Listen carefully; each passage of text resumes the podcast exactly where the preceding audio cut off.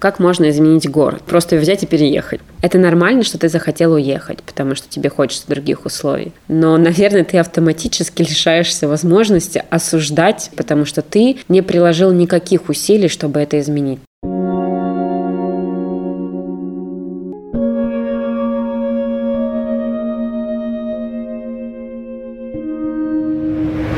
Всем привет! Это подкаст проект «Как тут жить», проект о локальной идентичности и региональном менталитете. С вами по-прежнему Маша и Маша. А, нас довольно-таки давно не было. Сейчас расскажем, где мы были. Мы были в Омске на форуме от мастеров. А также мы незадолго до отъезда проходили онлайн-школу. Мы многое почерпнули для проекта, посмотрим, во что это выльется. У нас есть э, новые идеи. А пока следите за новостями, смотрите наш Инстаграм. Кстати, да, у нас э, есть Инстаграм и группа ВКонтакте, где, собственно, о наших приключениях в Омске мы в таком фотоотчете в посте рассказали уже. Перейдем, наверное, к выпуску. Сегодня мы поговорим про новосибирскую архитектуру. Почему часто Новосибирск обвиняют в серости, скучности, в такой разобщенности? Да, и расскажет нам об этом сегодняшний гость Женя Леонтьева, архитектор, урбанист команды U-Project, городской активист, выпускница второго потока архитектора РФ. Я родом из Новокузнецка, вообще из города Прокопьевска, если быть точным, но считаю себя новокузнечанкой до сих пор, хотя не живу там с окончания школы. То есть я приехала в Новосибирск поступать в архитектурную академию, и здесь осталась после выпуска. Был вариант поехать в Москву, поработать в очень клевой мастерской архитектурной, но обстоятельства сложились так, что я осталась, и, честно говоря, не жалею. Правда, очень многие отмечают, что как будто бы город без истории, ты туда приезжаешь, и... Ты делаешь свою историю. Да. Мне кажется, это супер круто. Ну вот в Питере что ты можешь сделать? Питер уже создан, у него есть своя идентичность. Москва, у нее есть своя идентичность. С годами созданный образ. Ты можешь только крупиц туда вкладывать. А здесь такого нет. Мы здесь все своими действиями формируем историю города, его идентичность. И это абсолютно потрясающее ощущение. Может быть, идентичность Новосибирска, она уже именно такая, что люди приезжают, что-то свое создают? Ну, я бы не назвала это прям идентичностью. Это некая поле для творчества. Не зря же здесь очень много стартапов, айтишных, научных. У нас в целом достаточно активное городское сообщество. У нас достаточно много городских активистов, у нас есть архитектурная школа, здесь много вузов и, соответственно, много молодежи. Нам, наверное, пока не хватает компетенции быть горожанами, но это тоже нарабатывается с годами. В процессе формирования вот этой городской культуры у, у людей, которые живут в городе, тоже формируется ответственное отношение, своя позиция к тем или иным объектам. Хотя уже сейчас в Новосибирске местами где-то это прослеживается, как защита на Римского сквера от застройки, как проект э, «Искалеченный Новосибирск», как команда, которая защищает пойму реки Ельцовки второй от застройки. Это как раз вот, казалось бы, в отсутствии чего бы то ни было, какой-то истории и идентичности, люди все равно проявляют свою гражданскую позицию и отстаивают то, что для них важно. А как ты думаешь, это было и раньше или это вот сейчас такое пошло? Вот в Академгородке есть своя идентичность. Там некое замкнутое сообщество, которое само в себе, оно любит свой лес, свои домики, и меньшая территория, им проще себя с этой территорией соотносить. Вот. И там, конечно, понимание важности окружения у людей больше. И они это более активно отстаивают давно и более активно сохраняют давно. У них даже сохранились какие-то добрососедческие истории. Кто-то из знакомых там систематически скидывает, вот там, посмотрите, у нас во дворе там люди вынесли столы и пьют чаек. В городе, наверное, этого меньше. Наверное, такой первый э, кейс с э, гражданской позицией именно в городе для меня это на Рымский сквер. Потом э, была серия акций искалеченного Новосибирска, когда они защищали то какие-нибудь елки, не знаю, то какие-нибудь дома, то сажали сквер. Потом была история с, не знаю, кто там инициатор, я знаю Дарью Друщенко, которая в группе активно по набережной реки Ильцовки. Вообще им удалось привлечь внимание к малым рекам Новосибирска. Вот. И сейчас это выливается в то, что дирекция парков, у нас относительно недавно была создана дирекция парков, и это супер крутой шаг для города, в масштабах вообще России их не так много, таких институций. Они сейчас системно занимаются зелеными зонами, их реновацией, их сохранением, и в том числе созданием там единого зеленого каркаса, и там не только берутся за основу фиксированные парки, типа Заильцовский, Первомайский, э, не знаю, там Центральный, но берутся там всякие поймы малых рек, уже рассматриваются какие-то набережные, которые были не организованными, да, а просто выбранные людьми. Это как раз, мне кажется, вот многолетний, пусть и разрозненный, но опыт городского активизма, который вот привел к в том числе таким последствиям, когда и сверху, и снизу в определенной точке сошло началось понимание, что надо создавать здесь комфортную среду, Почему у самих людей вот есть это понимание? То есть они видят э, какую-то цель, или они просто привыкли быть там активными, э, отстаивать свои права? Два варианта может быть. Первый вариант, когда я вот живу, и под моими окнами какая-то фигня происходит. А я не хочу, чтобы оно происходило. Так было с поймой реки Ильцовки. Там э, первое сообщество, которое объединилось, оно было из местных жителей состояло, у которых дома выходят, собственно, на эту пойму реки. Либо может быть вариант, когда человек или люди куда-то съездили, это может быть не обязательно за границей, это может быть другой город, как э, из последнего Том Сойерфест, который покоряет сердца многих э, людей. Э, люди едут, с чем-то там сталкиваются, как было с основанием велодвижения в Новосибирске перед велосипедом, то есть там ребята съездили куда-то, увидели велокарнавал и подумали, блин, мы хотим, чтобы вот так же было в Новосибирске. Они приехали сюда, и здесь в течение там уже 9 или 10 лет проводят велопробеги, велокарнавалы, какие-то велопарады, потому что им хочется, чтобы в их городе тоже было вот так классно. Бывает, наверное, что у человека просто шило в попе, и ему хочется, но я, честно говоря, таких не знаю. Как много бы мы ни зарабатывали или как мало бы мы ни зарабатывали, будучи там даже студентами или школьниками, без работы, без собственных средств, мы достойны жить в классном пространстве. Классно не значит, что дорого. Вот надо искоренять это в наших головах. И второй момент, что от нас зависит, как будет выглядеть наш двор, наша улица, наша там главная площадь. Понятно, что в каких-то масштабах сложнее действовать. Проще выйти во двор и посадить петуньи. Сложнее уже действовать в рамках квартала, микрорайона, потому что там больше субъектов, больше домов, больше интересов. Но это тоже возможно. Это как минимум не бросать мусор или как минимум остановить кого-то от бросания мусора или от ломания лавочки. Это тоже важно важное проявление гражданской позиции. Но это в том числе исходит от того, понимает ли человек, что он достоин жить в классном месте. А есть это понимание вот сейчас у людей?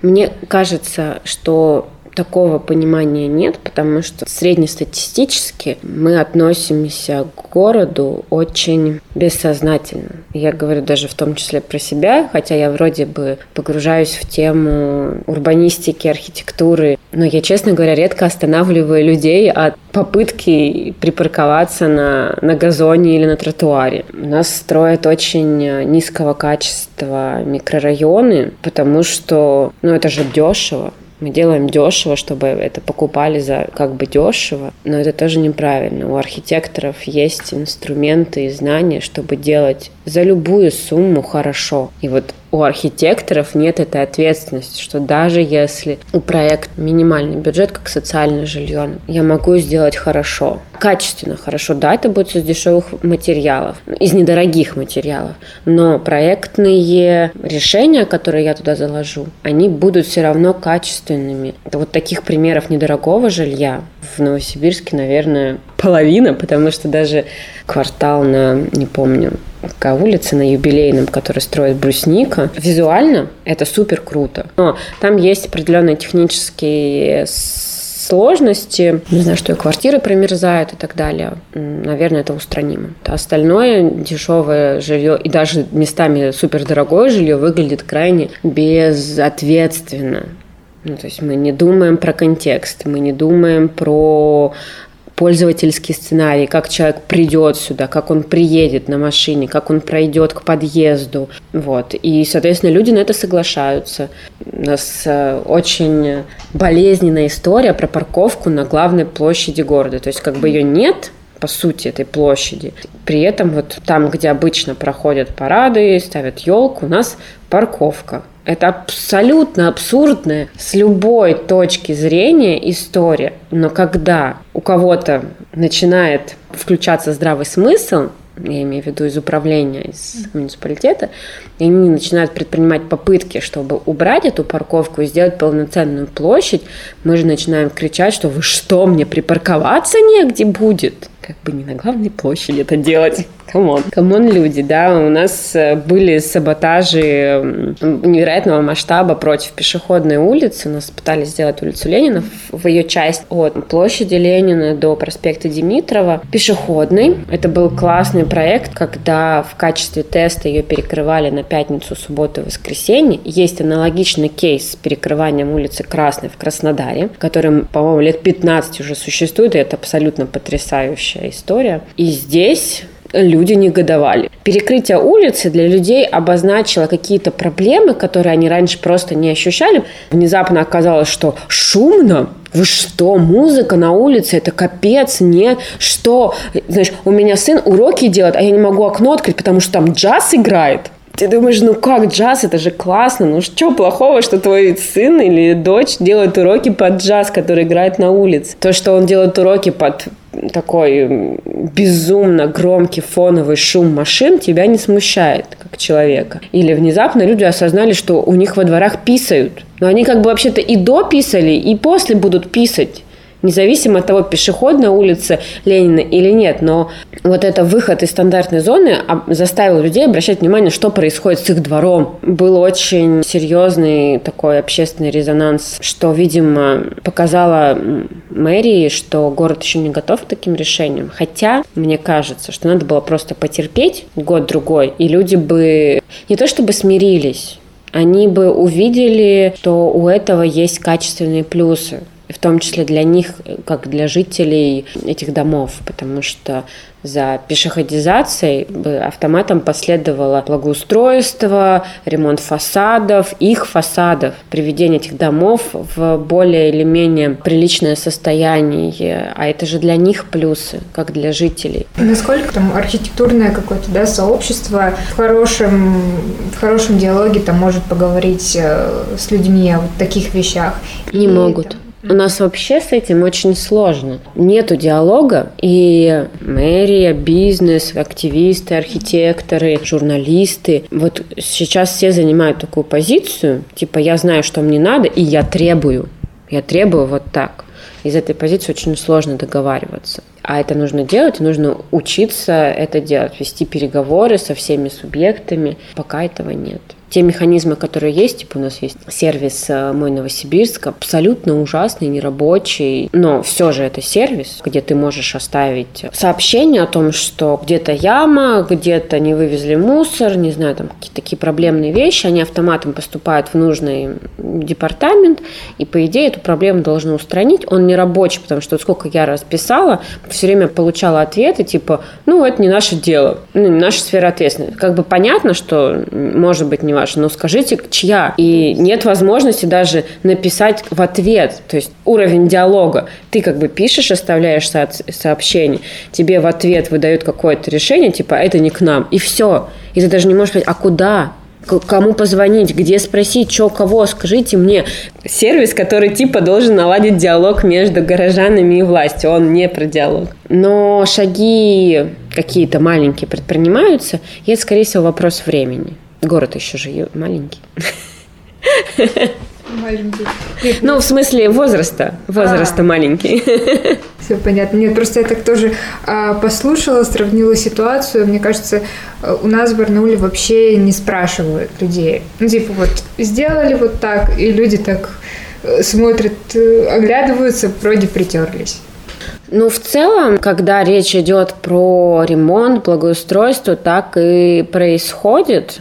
Я сторонник того, что городское развитие, оно должно быть соучастным, когда жители, горожане принимают участие в разработке проектов, в выборе там территорий, в обсуждении дизайн-проектов, Заход на это в Новосибирске сейчас есть у нас. Откуда вышла дирекция парков из проекта «Зеленый Новосибирск». Там систематически проводятся опросы. Я одно время там работала в этой команде, проводила воркшопы. Но, к сожалению, Опять же, уровень диалога такой. Вот мы вас спросили, потому что это формально нужно. Но вообще-то нам ваше мнение пока не важно. Мы типа сами знаем, как нужно. Это, наверное, нормальная профессиональная позиция. Вот я архитектор, я действительно обладаю определенными профессиональными компетенциями и знаниями, чтобы спроектировать классный парк. Но пренебрежение к пользовательскому опыту может в этом месте сыграть злую шутку. Ну, самая частая картинка, которая приводится во всех, мне, мне кажется, лекциях про ту или иную сферу урбанистики, это когда есть, значит, вот заасфальтированная дорожка,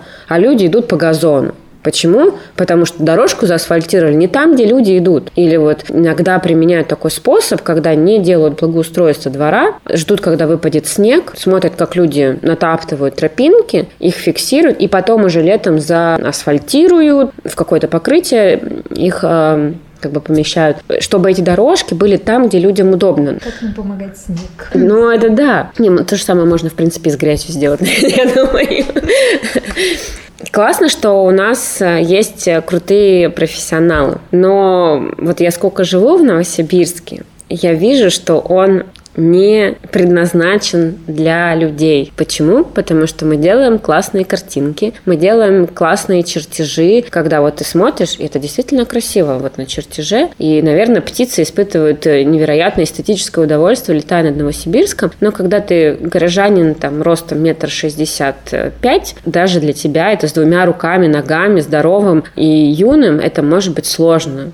Ты либо маневрируешь между машинами, либо по колено в воде, по колено в снегу, ты бегаешь по газону, потому что вообще-то как бы дорожки не заасфальтированы так, чтобы ты прошел по кратчайшему пути. Недавно вспомнила, что учась в архитектурной академии, делая какой-то проект, значит, ну, я делала радиусы поворота для тротуара. И мне преподаватель говорит, зачем? Ну, типа, зачем ты делаешь радиусы поворота? Человек может и прямо пройти он же не машина, но come on, как раз это и говорит о том, как э, профессиональное сообщество относится к пользователям вот этого пространства. В первую очередь надо думать о том, что человек не должен ходить по прямым, человек должен ходить так, как ему удобно и комфортно. Ты из Новосибирска? Да. А что тебе нравится, что не нравится в твоем городе? Прям много называть? Ну, то, что снег не убирают, мне не нравится. Меня бесит, что нет мусора, где они нужны. Везде мусор просто так валяется. Бродячие собаки мне тоже не нравятся. А что нравится? Сразу негатив. Мне нравятся парки, архитектура, люди. Куда бы ты пошла со своими друзьями, которые приехали из другого города?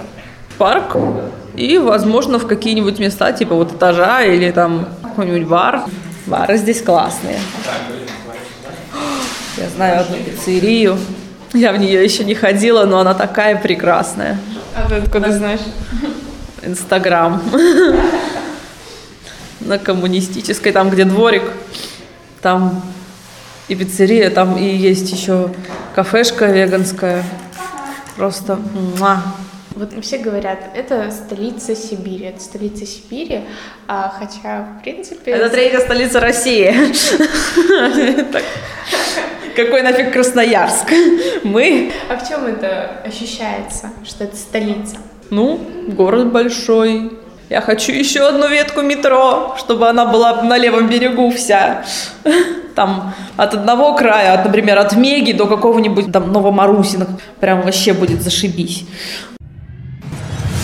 Я помню, что когда мы с мамой возвращались из Питера, а, мы летели, конечно же, через Новосибирск как и все нормальные люди. В Новосибирске перенесли автовокзал. А он э, изначально находился как-то недалеко от э, ЖД вокзала, там буквально 15 минут, и ты уже в центре. Прилетев из Питера, мы решили добраться до автовокзала, чтобы 100% сесть на автобус нормально. И по итогу мы ехали где-то час с лишним а, до автовокзала по всему Новосибирску. Причем у нас состояние было не из лучших. Я не спала всю ночь, мне не удалось поспать в самолете.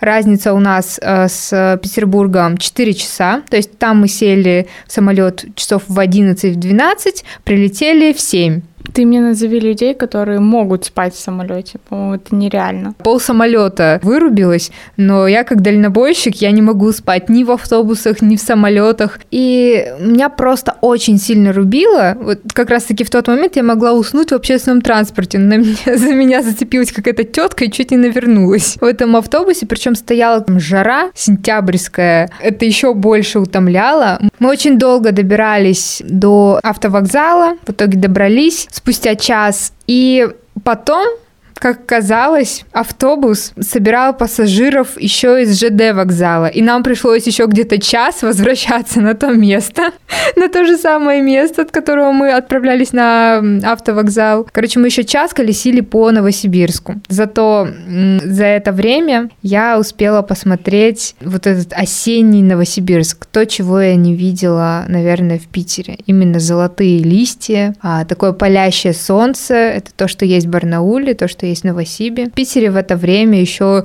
такая зеленая листва. Приедь в Новосибирск зимой, и тебе обязательно скажут про снег. Я не знаю почему, но все в Новосибирске почему-то обсуждают снег. Как будто по другой, по остальной Сибири снега нет вообще. Ну да, кстати, я тоже это заметила. Как думаешь, с чем это связано? Ну, может быть, э, снег не убирают или там, не знаю, плохо чистят, он мешает потому что Женя очень много, в принципе, говорила о том, что людям тяжело пройти.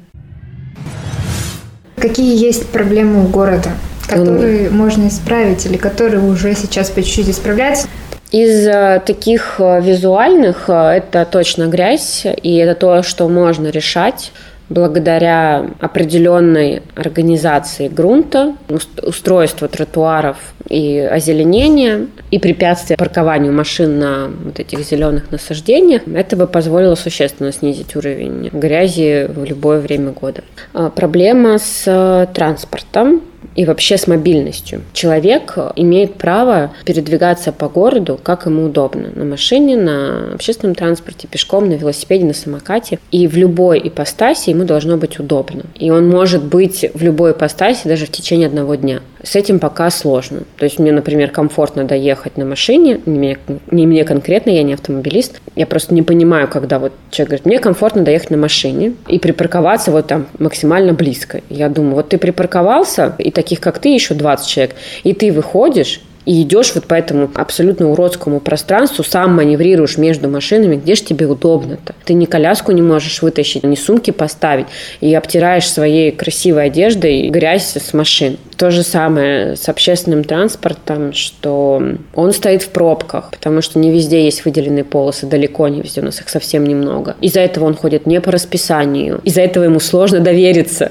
Или маршруты сделаны так, что у меня одно время тренировки были на родниках, а живу я на, условно, на площади Калинина. И вообще-то маршрут до, значит, Ледовой арены на машине, например, занимает 20 минут. Ну, как бы по прямой. Без пробок на автобусе этот маршрут занимает час двадцать. Не потому, что автобус долго едет, а потому, что он объезжает вообще весь город Новосибирск, наверное. Мне быстрее доехать с площади Калинина на автобусе до Затулинки, которая на другом берегу, в другом конце города, потому что маршрут более оптимальный. А если это час пик, то я вообще еду два с половиной, три часа, потому что все стоит в проб. И это большая проблема организация вот именно мобильности, чтобы было удобно.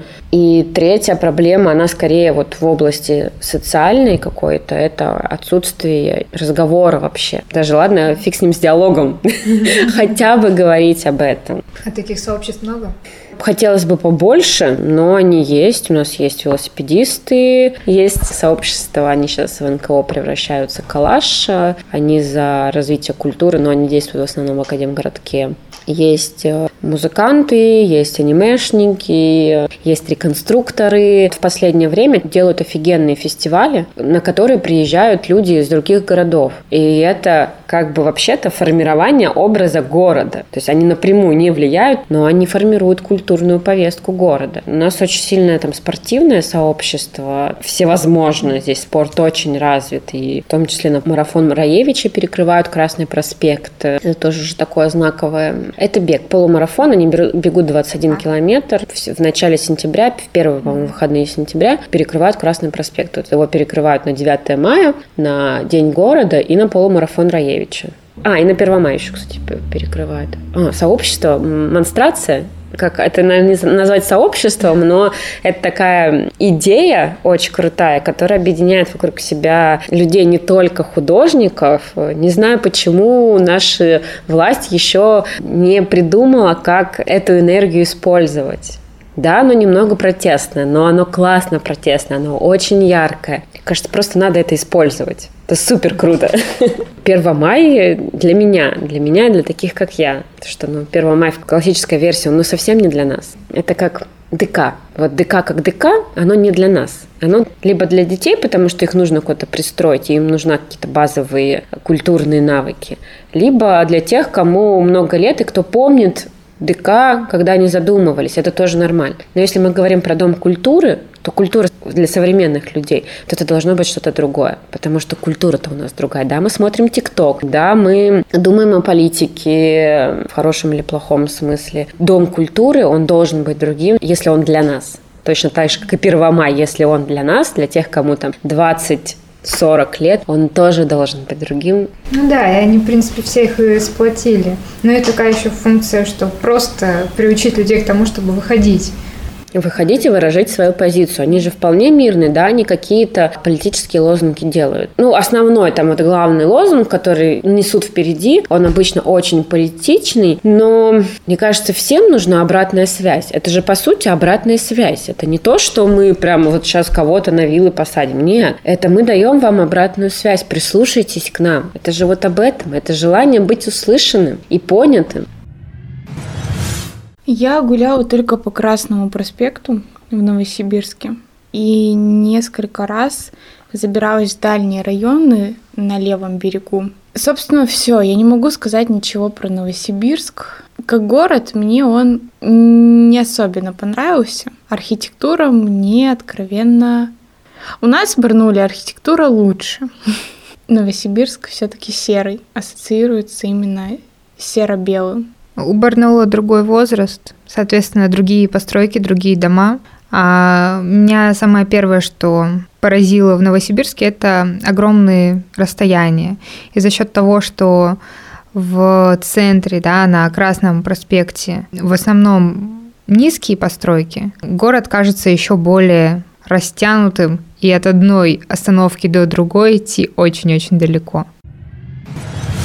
Давай тогда а, поговорим про Новокузнец. Угу. Расскажи немножко, что это за город, раз уж ты оттуда, раз уж прям а, такая возможность. А, ну, не знаю, насколько я буду объективна в этом плане, потому что не живу там с 2004 года, бывает там набегами. Это классный социалистический такой в хорошем смысле город с четкой структурой. Это абсолютный кайф для меня, когда структура города супер четкая. У этого есть свои определенные сложности. В современной урбанистике считается, что это слишком рваная городская среда, люди меньше передвигаются по улицам, не выгодно делать в первых этажах какие-то функции, типа магазинчики, кафешечки, не знаю, все что угодно, потому что слишком далеко люди это не видят. Ну, то есть у тебя есть тротуар, где ты идешь, 6 метров газона и деревьев, а там где-то дом. Как бы даже если ты там что-то раз, разместишь, я буду идти мимо, не замечу. Там потрясающая архитектура. Мое любимое здание, это здание городской администрации, оно очень похоже на какой-нибудь проект Ле Корбюзье. Здание на ножках, тройная структура, очень красивая, зеленого цвета цвета. Мне хочется, чтобы город развивался, там есть классные инфраструктурные объекты, типа красивые здания, там кинотеатров, много парков, ну, потому что город-сад несколько лет э, там идет, как я это вижу отсюда, планомерная работа над некой туристической привлекательностью, там восстановили вокзальную площадь, на него выходят три жилых дома, и когда-то давным-давно там стояли буквы на крыше, э, я знаю, город будет, наверное, я знаю, знаю, саду цвесть. Это цитата Маяковского из стиха про Новокузнецк. Их восстановили. Немного другого формата, мне кажется, надо было чуть побольше, но тем не менее, это вот ты выходишь э, с вокзала и видишь эти буквы, которые красные горят. Это очень классно. Там был потрясающий проект э, такой культурно-визуальный в честь 400-летия. А, его делала та же команда, что придумала проект I am Siberian. Это был такой красный фон, и на нем было 400 белым простым каким белым цветом, простым шрифтом. И идея была такая, что вот у нас 400-летие, и давайте это 400-летие сами заполним тем, что нам важно. И это была серия, они сделали сайт, серия каких-то постов визуальных, там, картин, когда вот люди присылали истории, там, не знаю, про дом, про хоккеиста, про какого-то, не знаю, там, жителя, про супер крутого шахтера. Они, соответственно, наполняли вот эти 400 этими портретами, этими историями, и это, по-моему, очень круто. Ну, типа вот, есть День города, и мы, мы его наполняем тем, что нам важно. Тогда же они сделали еще и фестиваль металла, музыки. Mm-hmm. Я не знаю, как это правильно назвать, фестиваль металла. То есть Новокузнецк город металлургов. И, блин, ну как это раньше до этого не додумались провести фестиваль металла? Причем э, привозили два года подряд каких-то крутых музыкантов. Я в этом не сильна, но там несколько знакомых, кто этой музыкой увлекается, они ездили в Новокузнецк на этот фестиваль. Из Новосибирска. Это супер крутая история. По партнерству мэрии и бизнеса сделали небольшую набережную. Город 400-летний город, у которого не было набережной. И то, что есть, как бы набережной не назовешь, но хоть что-то. Но есть и какие-то печальные истории, например, там систематическое убирание трамвая из э, городской среды как транспорта. Ну и вообще, я думаю, что там такие же транспортные проблемы маршрутную сеть поменяли очень сильно, и люди не могут перестроиться на новый режим, на новые маршруты. Там, где раньше они там тратили 20 минут на дорогу, они сейчас тратят полтора часа. Это если они не заблудились. Это, конечно, пока очень сложно идет. И еще одна из претензий, что зимой не надо было это делать. Ну, хотя бы сделали бы это летом, чтобы люди не мерзли на остановках в ожидании. Плюс мне очень симпатизирует, не знаю, чьих это рук дело, то, как мэр себя позиционирует. Несколько лет назад они весной выпустили видос, переделав песню «Вите надо выйти». Мэр города Виктор Кузнецов, то есть он Витя, он призывал всех с помощью этой песни на субботник. Это очень крутой клип. Не знаю, кто там придумал эту трешовую историю, но это выглядит очень клево. Я смотрю, и мне кажется, что в городе идут классные движухи. В Житомске был очень классный проект «Странные люди», и мне кажется, тут даже название просто мега крутое. Кто будет убираться в городе самостоятельно?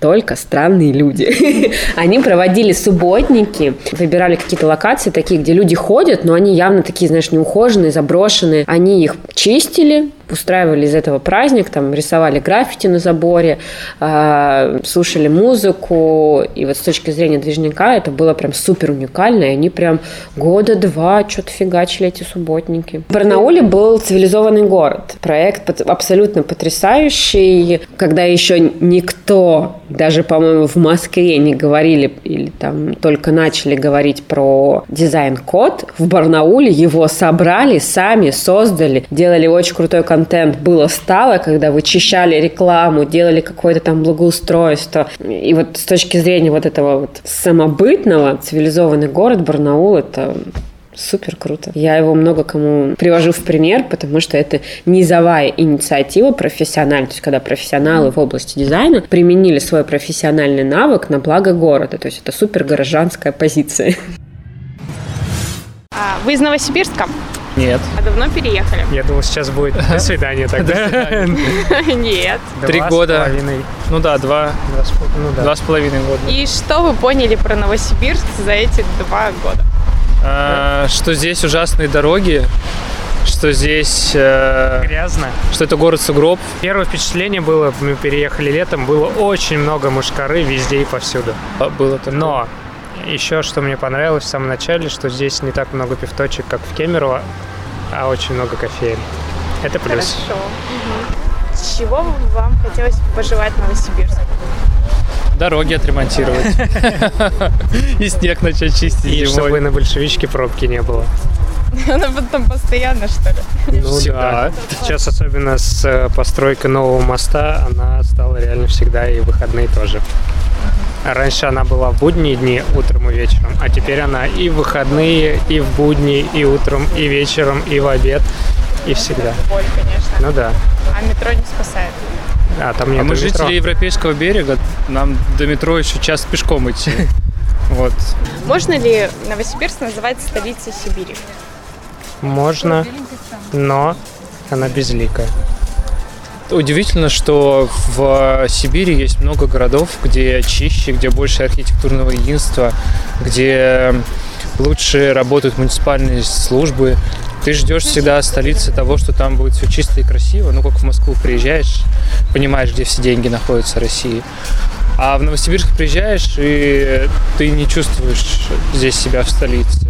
Это просто большой город, но он даже грязнее и более э, проблематичнее, чем другие маленькие города.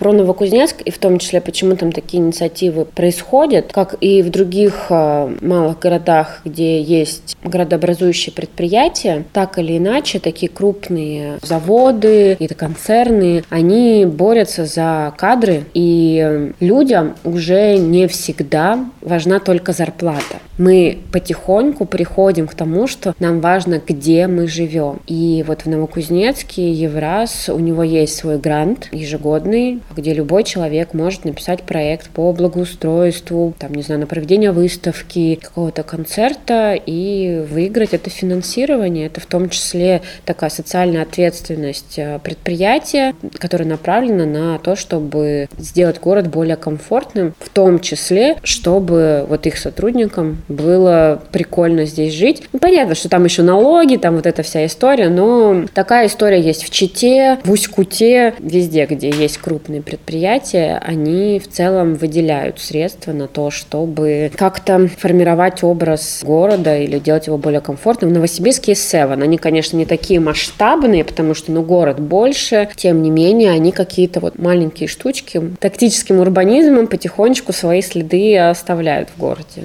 Ну вот сейчас, например, в Красноярске, насколько я слышала, есть такой тренд на добрососедство. У них развивается история с соседскими центрами, по-моему, они так у них называются, когда вот в микрорайонах, в районах создаются такие площадки, которые призваны объединять людей именно по территориальному признаку. То есть это вот как молодежный центр, только территориальный центр. То есть мы там можем собираться, потому что мы здесь живем, мы здесь можем, не знаю, там проводить какие-то собрания, обсуждать э, ТСЖ, просто рисовать с детьми. Это в том числе для того, чтобы мы познакомились, а потом мы более ответственно будем относиться к тому, что происходит в районе.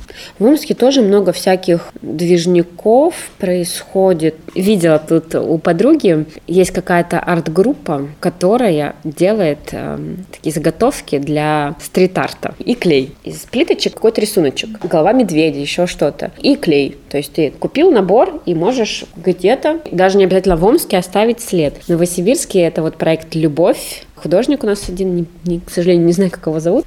Он делает гипсовые буквы «Любовь». Любой может у него попросить эти буквы и наклеить в любой части города. И, по-моему, у нас даже есть экскурсия по вот этим местам, где есть любовь. Блин, это прям классно. Здесь художник или художники предлагают горожанам самим соучаствовать в создании стрит-арта. Он как бы сделал заготовку, это его проект, но мы его клеим, мы выбираем локации, мы э, там фотоемся с этим. По сути, это соучастное проектирование. То самое невероятное и классное. В этом плане про граффитистов и стрит-арт артистов в Новосибирске очень сильная группировка «Так надо», которые пошли дальше, чем просто рисунки, они проводят фестивали, они создают музей стрит-арта под открытым небом. Уже несколько лет они в определенном месте создают работы на зданиях. По сути, там нужен такой кластер. Ты пришел, там много работ. Я думаю, в какой-то момент они начнут меняться, то есть тебе еще будет интересно возвращаться туда, потому что работы будут новые. Там их фестиваль окрашено тоже, это потрясающая история. Они расписывают троллейбусы, автобусы, трамваи, остановки. Это вот, опять же, к ответственному отношению отношений у профессионалов. Мы не просто рисуем для бизнеса, зарабатываем деньги, мы еще и вкладываемся в город, оставляем свой след в нем. Достаточно ли не видят? Потому что иногда, когда выходишь на улицу, и многие так, а мы не знали, что вот это есть, а мы не знали, что то есть, другое. С помощью чего эффективнее всего рассказывать? Это вот вопрос, который я себе задаю лет, наверное, 10 уже, и на который я не могу найти ответ. Как узнать о классных мероприятиях? У нас такой информационный шум, что ты не можешь узнать о них. Ты вроде подписываешься на какие-то сообщества, но там такой поток информации, что ты не отслеживаешь, не можешь отследить, ты не можешь оставаться в курсе. И я часто сталкиваюсь с тем, что вот классная история, классная выставка, классный фест, классное место, а я узнала об этом после того, как все прошло и ты начинаешь кусать локти. То же самое, не знаю, как про Барнаул, про Новосибирск, я не устаю негодовать на этот счет. Город серый. Да сфига ли он серый? Вот, выгляните в окно, где там серый? Вон бежевый, красный, коричневый, такой коричневый, такой коричневый, он там белый, розовый, что угодно, но не серый. Почему он серый? Скорее всего, там есть какие-то психологические вещи, типа, вот, люди не замечают, люди не обращают внимания, все это превращается в такой фоновый серый шум. Как это делать? Не знаю.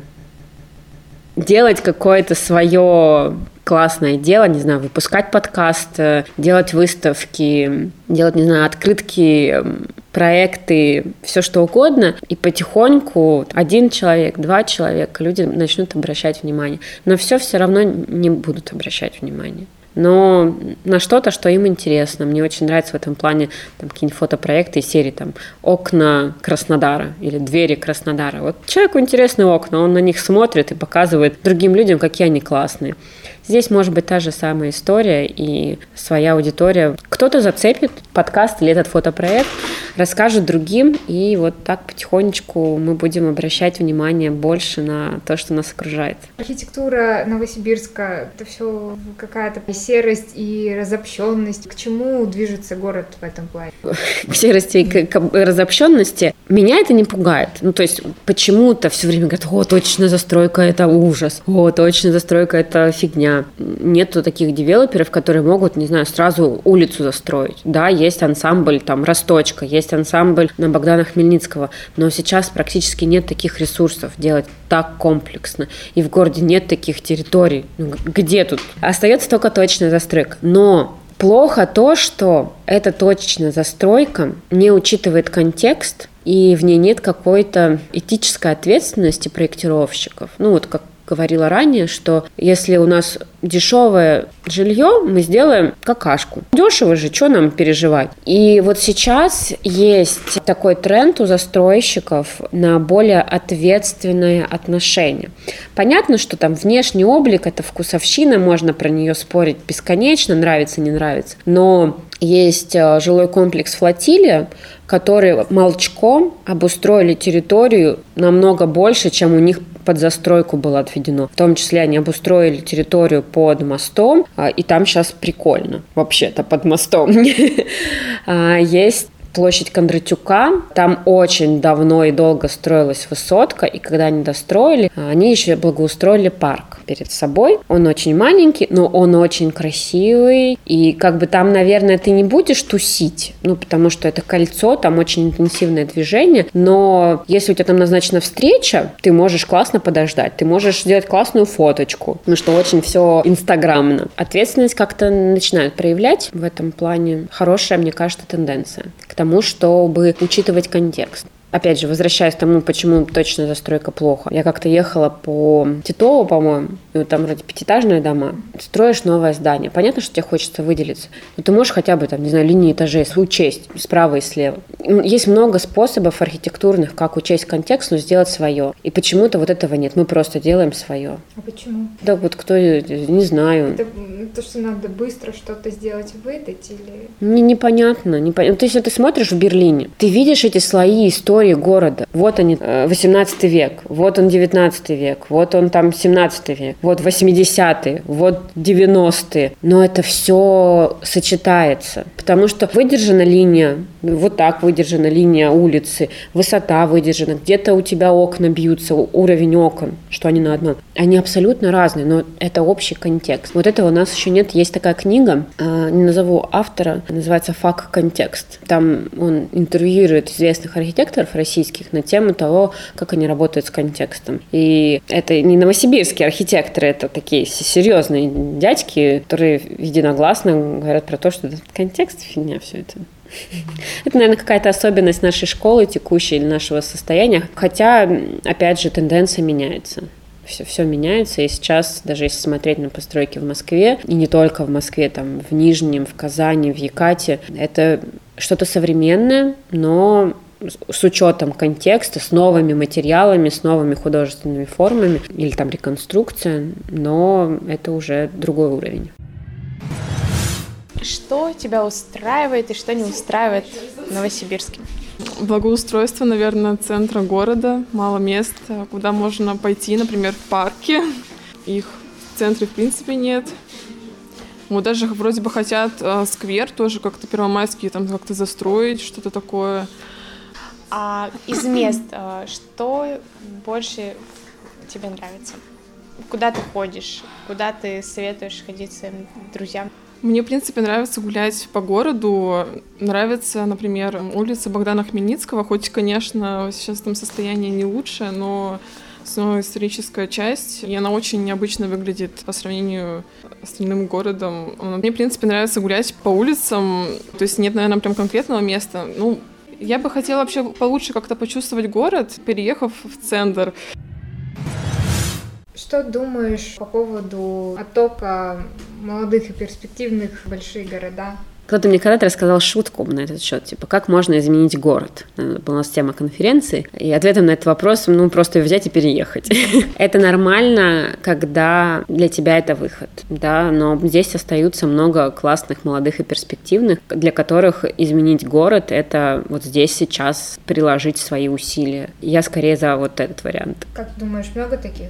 Достаточно. Ну, посмотреть там на новосибирскую кофейную индустрию. Тут у нас нас уже поговаривают про кофейный туризм. Куча ребят, которые прокачались в теме, которые делают классные кафешки. Вот это они. Им 30-35, и они здесь и сейчас делают свой бизнес. Возвращаются там из Кембриджа, Гарварда, из московских вузов, или наоборот здесь растут. Мне единственное не нравится, когда люди уезжают и начинают поносить город. Ну, это нормально, что ты захотел уехать, потому что тебе хочется других условий. Но, наверное, ты автоматически лишаешься возможности осуждать то, что здесь, потому что ты не приложил никаких усилий, чтобы это изменить. Ты решил переехать. Сама думала переехать? Да, много раз, когда вижу цены на билеты куда-нибудь из Москвы, думаю, почему я не там. Но Новосибирск классный. Я бы не хотела жить и работать в Москве, там, или тем более в Питере. Переезжать в Екат, ну, поменять Новосибирск на Новосибирск.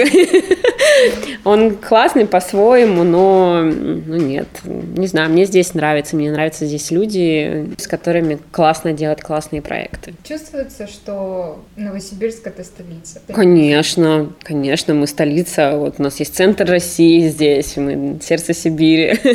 Было бы странно сказать как-то по-другому. Я не знаю, что такое столичность, как она ощущается. Город классный, у него есть амбиции. Молодежный чемпионат мира по хоккею вот у нас будет, да, у нас классная хоккейная команда, у нас есть все задатки. Классно, что у нас есть конкуренты, а то вот вы сидели на своем троне, регионе. Веришь ли ты в сибирский менталитет? Да, безусловно, мультифоры, толчонка, варежки, что там у нас. У меня тут была смешная история с человеком из Пскова. Он спросил про язык, э, и я говорю, ну вот там есть стандартная Виктория, толчонка. Толчонка, это что, туалетная бумага? Я говорю, нет, это пюреха. Мне хочется, чтобы был новосибирский менталитет. Много лет назад с подругой запускали проект про новосибирский мерч. Сейчас он существует отдельно, подруга его ведет, э, «Сердце Сибири». Вот есть куча проектов про именно сибирский менталитет. Holy Siberian, I'm Siberian, I'm что то I'm from Siberia. Вот хочется про Новосибирск. Ну, это как бы следующая ступенька понимания себя. Вот мы вроде осознали свою сибирскость, давайте сейчас будем осознавать свою новосибирскость. Ты приезжаешь э, там, в Казань, в Москву, встречаешься, типа, о, сибиряк, там, услышал мультифор, о, свои, свои. Это очень важно. У идентичности разные уровни. Ты можешь чувствовать близость с теми людьми, которые живут с тобой в одном дворе, в одном районе, городе, в Сибирском федеральном округе и стране, и даже там планете, когда мы начнем путешествовать на другие планеты, да, мы будем все землянами. Это нормально, так и должно быть, и это нужно просто развивать. Одно не противоречит другому. Ты можешь быть и новокузнечанкой, и новосибирчанкой одновременно. Все нормально. А на этом все. Еще могу пожелать, наверное, всем, где бы, в каком бы регионе, городе вы ни находились, не бояться выезжать в соседний город. Это может подарить очень много разных впечатлений. Потому что у нас как-то принято ездить в какие-то определенные туристические точки, ну, за определенными эмоциями и удовольствиями. Но вот э, советую всем посетить просто соседний городок и посмотреть, что там. Ведите себя по-исследовательски. С вами был подкаст «Как тут жить», подкаст о локальной идентичности и региональном менталитете. С вами были Маша и Маша. И гость выпуска Женя Леонтьева, архитектор и урбанист.